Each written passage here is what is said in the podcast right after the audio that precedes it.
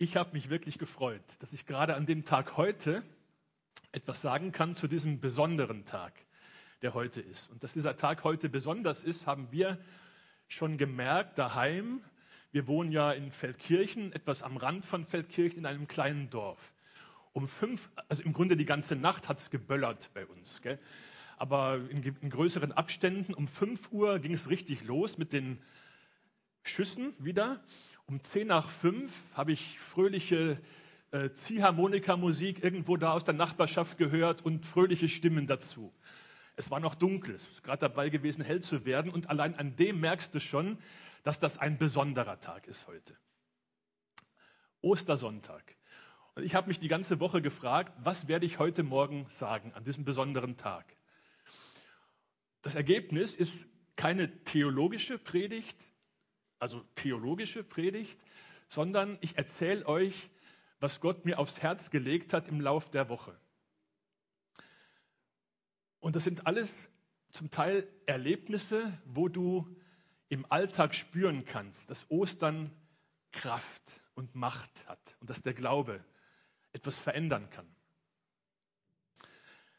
Äh, es wissen ja einige, dass ich bei der Diakonie arbeite in Feldkirchen und da habe ich sehr viel mit Menschen zu tun, die sich irgendwo in Grenzbereichen des Lebens befinden. Viele traurige Menschen, viele alte Menschen, auch Menschen mit, mit äh, körperlichen und mentalen Einschränkungen, behinderte Menschen.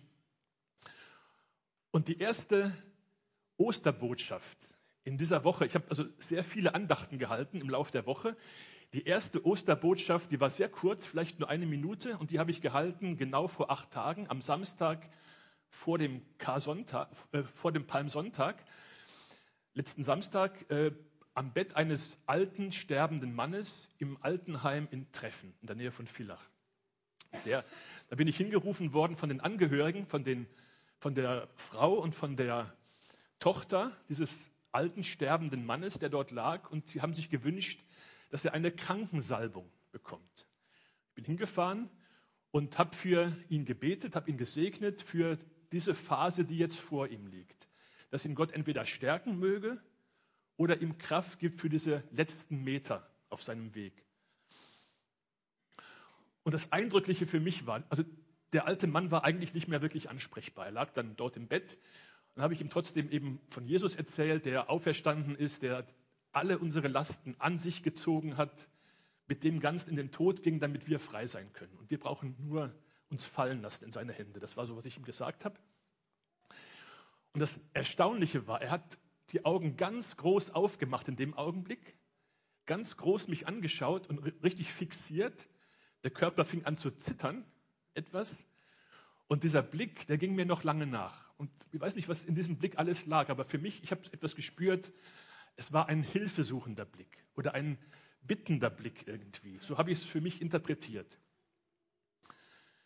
wo ich dann heimgefahren bin von dieser Salbung, von diesem Zuspruch für diesen Mann, da wusste ich den ersten Teil meiner Osterpredigt. Ich möchte über diesen Blick etwas reden. Ein Blick kann retten. Ein Blick, den wir an einen bestimmten Ort richten, kann uns retten. Das hat Jesus einmal gesagt, wenn ihr Johannes 3 nachlest, im Gespräch mit einem Mann, der nachts zu Jesus kam und ihn über dieses Thema befragt hat, wie kann man gerettet werden. Und Jesus hat ihm erzählt, wenn er am Kreuz sterben wird, das war noch zwei, vielleicht zwei Jahre vor, seiner, vor seinem Kreuzestod, wenn, aber er wusste schon, Jesus wusste schon, ich, er wird am Kreuz sterben. Und wenn ich dort sterben werde, werde ich aufgehängt am Kreuz hoch über euch. Ich werde erhöht werden. Das wird genauso sein wie 1500 Jahre vor Jesus bei dem Volk Israel in der Wüste eine Schlange einmal an einen Holzpfahl aufgerichtet wurde, mitten im Lager der Israeliten, weil Gott hat, weil dieses Volk untreu war und gegen Gott aufbegehrt hat, hat er Schlangen, Giftschlangen in das Lager kommen lassen. Viele wurden gebissen, viele starben. Und Mose hat gebetet für das Volk, Herr, lass dir nicht alle sterben, sei wieder barmherzig. Und Gott sagte zu Mose, richte einen Pfahl im Lager auf, befestige eine Schlange aus Eisen dort. Und jeder, der nur auf diese Schlange blickt, der wird gesund. Schlangengift ist ein tückisches Gift. Das lähmt dir alle Muskeln. Irgendwann einmal liegst du da kannst vielleicht noch die Augen bewegen, so. Und kannst sie auf dieses, dieses, diese erhöhte Schlange richten und stehst wieder gesund auf. So war das damals. Ein Blick hat gerettet. Jesus sagt, so wird das sein. Direkt danach kommen diese sehr bekannten Verse, wo Jesus sagt, ähm, Gott hat seinen Sohn gegeben, damit alle, die an ihn glauben, nicht verloren gehen, sondern ewiges Leben haben. Eigentlich heißt es, so sehr hat Gott die Welt geliebt, so sehr, und damit weist er hin auf diese Schlange in der Wüste, so sehr. Für ihn heißt das auch, so viel habe ich gegeben dafür, dass das möglich wird, dass es am Ende nur ein Blick ist, der dich rettet. Ich habe alles getan. Ich habe alles getan dafür.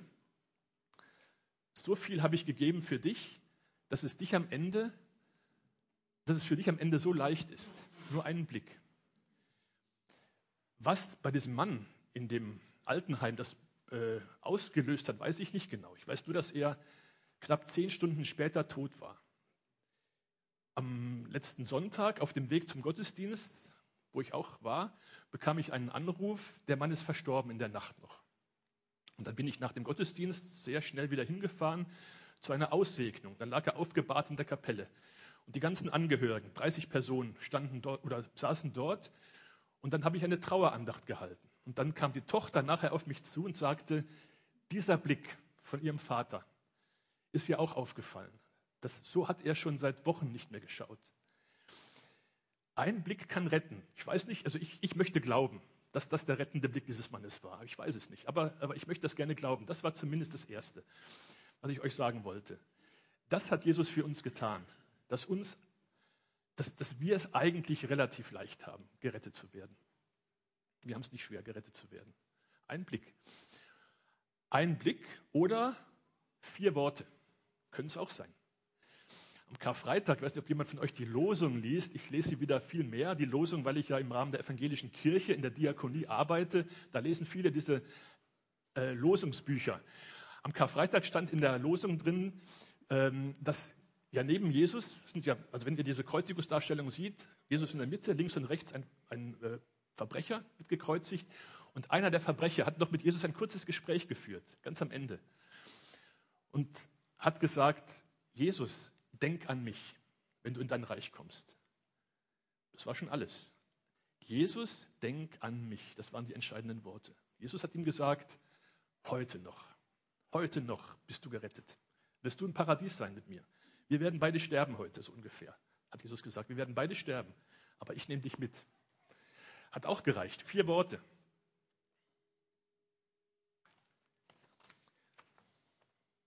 Vier Worte oder einen Blick. Diese Worte von diesem Verbrecher am Kreuz, die waren noch begleitet. Vorher hat er gesagt, zu dem anderen Verbrecher, also hinüber gesagt, zu dem auf der anderen Seite von Jesus hat er gesagt, wir hängen hier eigentlich zurecht. Der in der Mitte, der hängt dort nicht zurecht, weil das ist ein gerechter Mann. Wir sind ungerecht, der ist gerecht. Und dann kamen die Worte. Der hat Jesus ein Lob ausgesprochen mit diesen Worten. Du bist gerecht, du bist der Gerechte. Das war das erste Lob, was Jesus wieder bekam nach fünf Tagen. Wenn wir fünf Tage zurückgehen, sind wir am Palmsonntag. Palmsonntag, Karfreitag, fünf Tage dazwischen. Am Palmsonntag hat Jesus sehr viel Lob bekommen. Die ganze Stadt hat gerufen. Da wo Jesus auf dem Esel hineingeritten war, hat die ganze Stadt gerufen, gelobt sei, der da kommt im Namen des Herrn. Jesus, König, König äh, auf dem Stuhl von David, gelobt seist du. Haben gerufen, die ganze Stadt war in Aufruhr. Alle haben gejubelt, alle haben sich gefreut, einer hat geweint. Der Bejubelte hat geweint. Wenn du das liest beim Lukas, der schreibt das hier. Und als er näher kam in die Stadt auf seinem Esel, weinte er über sie. Der hatte da keinen Grund zum Jubel, weil er diesen Jubel durchschaut hat, was das für ein Jubel war. Dieser unglaubliche Lobpreis aus der Kehle von zigtausend Leuten. Den hat er durchschaut und wusste, dass diese Leute fünf Tage später was ganz anderes rufen werden. Dann werden sie auch lautstark ihre Stimme erheben, aber rufen, kreuzige ihn. Ans Kreuz mit dem. Das wusste er vorher schon. Deswegen konnte er sich nicht mitfreuen mit diesem Jubel. Dieser Jubel war laut, aber das Herz war nicht dabei. Das ist das Entscheidende, wenn wir Gott loben. Ist das egal, welche Lieder wir singen oder was immer wir tun, um Gott zu loben. Wenn das Herz dabei ist. Bei den Andachten in dem, im Krankenhaus halte ich jede Woche eine Andacht. Und da sind wir am Tisch dort, manchmal sind so zehn Leute, zehn Patienten versammelt. Und dann sage ich immer, wir singen auch was. Oh, ich habe meine Augengläser nicht dabei. Oder ich kann nicht singen. Irgend sowas kommt dann oft. Ne? Sage ich immer, ist kein Problem. Ich singe vierstimmig. Das habe ich auch von einem Patienten, der mir das so gesagt hat. Ich singe vierstimmig. Ich singe schier, falsch, aber laut und von Herzen. Und wem das zu schier ist, der kann mir helfen von Ihnen. Und dann singen wir halt. Aber mir ist das wichtig. Vor allen Dingen das Letzte, die, letzte, die, die vierte Stimme ist die wichtige, die vom Herzen. Egal wie du singst oder was du singst oder ob du auch leise für dich singst, dass es jemand gar nicht hören kann. Dort in Jerusalem war es einfach nur laut. Es war laut. Vom Herzen war dort nicht viel zu spüren. Vielleicht waren einige dabei, das kann schon sein, die auch von Herzen Gott gepriesen oder Jesus gepriesen haben. Aber Jesus konnte sich nicht mitfreuen. Und die Pharisäer auch nicht. Die haben gesagt, das ist uns zu laut. Die jubeln ja viel zu laut. Äh, kannst du nicht deine Jünger zurechtweisen, dass die ja ein bisschen leiser sind? Dann hat Jesus was Interessantes gesagt. Sagt er, dann sagt er, wenn diese schweigen, dann schreien die Steine. Wenn diese schweigen, wenn dieser Jubel aufhört, dann werden die Steine schreien. Fünf Tage später, am Karfreitag, haben die Steine geschrien. Weil da war der Jubel zu Ende. Am Karfreitag gab es keinen Jubel. Der Jubel war zu Ende und die Steine haben geschrien. Sie haben rumort. Sie haben gebebt vor Schmerzen, dass dort der Sohn Gottes am Kreuz stirbt, der, der Schöpfer von allem. Man muss sich vorstellen, also wenn, wenn ich diese, diese, diese Verse lese, gerade in, in, diesem, in diesem Bereich, dort denke ich mir, was für ein Jesus ist das? Was für ein großartiger Jesus. Die, die, die Schöpfung hält den Atem an, weil dort der stirbt, der diese Schöpfung erschaffen hat. Alles ist durch ihn geschaffen. Alles ist für ihn geschaffen. Er erhält alles. Er ist das Zentrum von unserem ganzen materiellen Universum und von dem spirituellen Universum. Jesus ist die Mitte. Dort dreht sich alles herum. Und wenn die Mitte weg ist, kommt alles aus dem Gleichgewicht. Und die Steine schreien und beben. Dieses Erdbeben. Nachdem Jesus gesagt hat, Vater, ich gebe mein Leben in, oder ich gebe meinen Geist in deine Hände, dann ging es los, das Erdbeben. Was für ein Jesus. Ich glaube, dass wir, dass wir das nur ahnen können, was das für ein Kampf war für diesen sterbenden Zimmermann dort an dem Kreuz. Was das für ein Kampf war, das ahnen wir nur.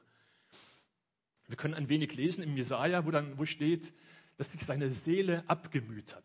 Jesus hat seine Seele abgearbeitet bis zum Ende. Was für ein Kampf. Bis am Ende er ausgerufen hat, selbst in seiner Not, mein Gott, warum hast du mich verlassen? Er fühlte sich verlassen von allem, auch von Gott verlassen. Ich glaube, er war nicht verlassen von Gott, aber er hat es er so gespürt. Seine Seele hat das geschrien. Und da, wo Jesus am Kreuz hing, mir kommt das vor, als ob alles Böse, alle Sünde einen metallischen Kern hat, einen Kern aus Metall, und Jesus dort am Kreuz ein überstarker Magnet ist.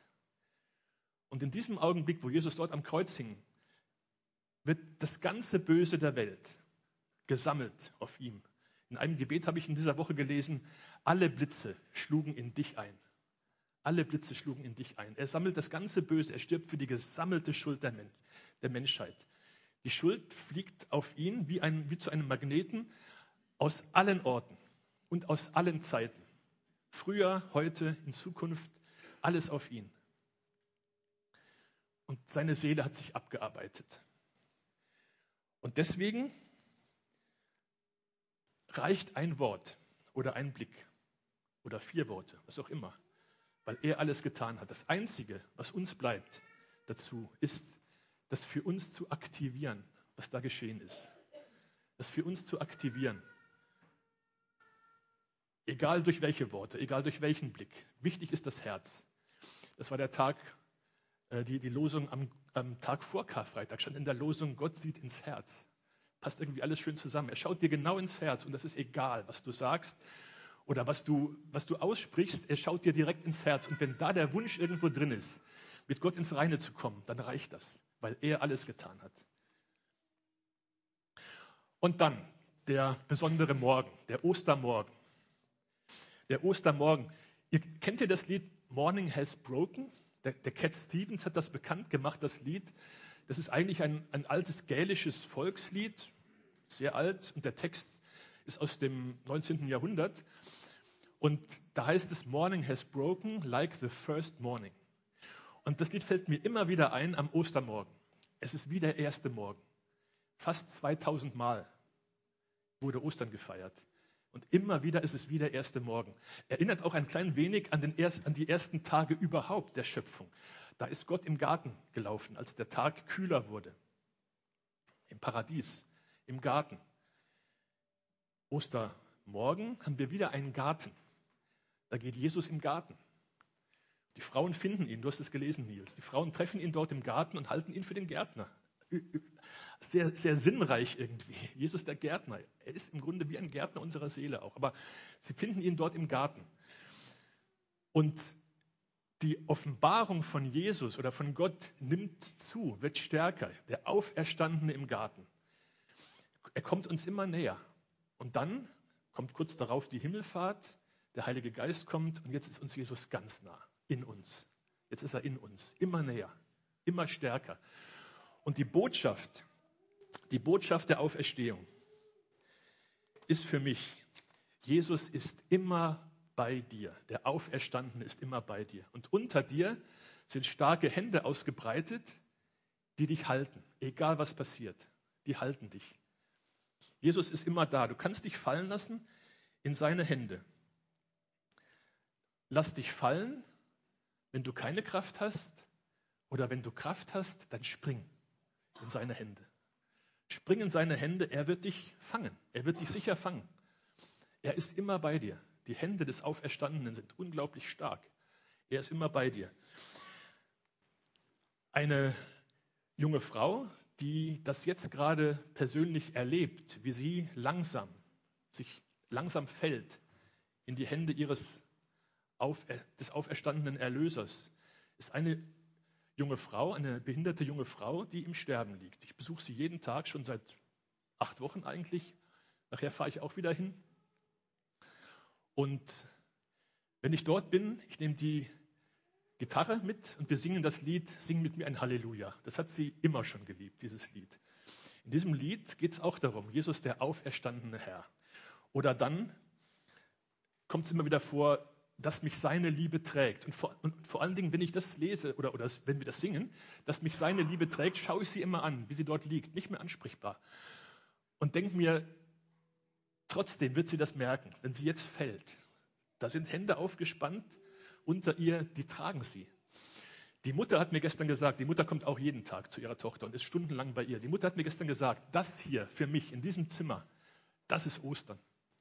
Das ist mein Ostern, so hat sie es gestern formuliert. Das ist mein Ostern. Und das, was in dem Zimmer passiert, ist auch wirklich was Besonderes. Dazu übrigens, das muss ich auch noch dazu sagen, seit einigen Tagen kommt dazu eine andere junge Frau, eine behinderte junge Frau. Und wir singen dann am, zuerst das Lied, singen mit mir ein Halleluja. Und dann singen wir das Vaterunser. Und auf das wartet diese andere junge Frau immer. Das Vaterunser kennen wir vielleicht eher, ich meine, in den Freikirchen beten, beten wir das nicht so oft. In den Kirchen wird das oft so runtergeleiert. Aber so, wie ich das Vaterunser erlebt habe in diesem Zimmer mit dieser anderen jungen Frau aus diesem Behindertenzentrum, habe ich es noch nie erlebt. Wenn wir das Vaterunser singen, da geht ein Leuchten über ihr Gesicht. Dann fängt sie an zu klatschen und zu stampfen und zu singen. Neben dem Bett der Sterbenden dazwischen die Mutter. Das ist Ostern, finde ich. Die, die, Begeisterung über diesen Vater im Himmel, der ein Vater für uns werden konnte, weil Jesus für uns gestorben ist und auferstanden ist.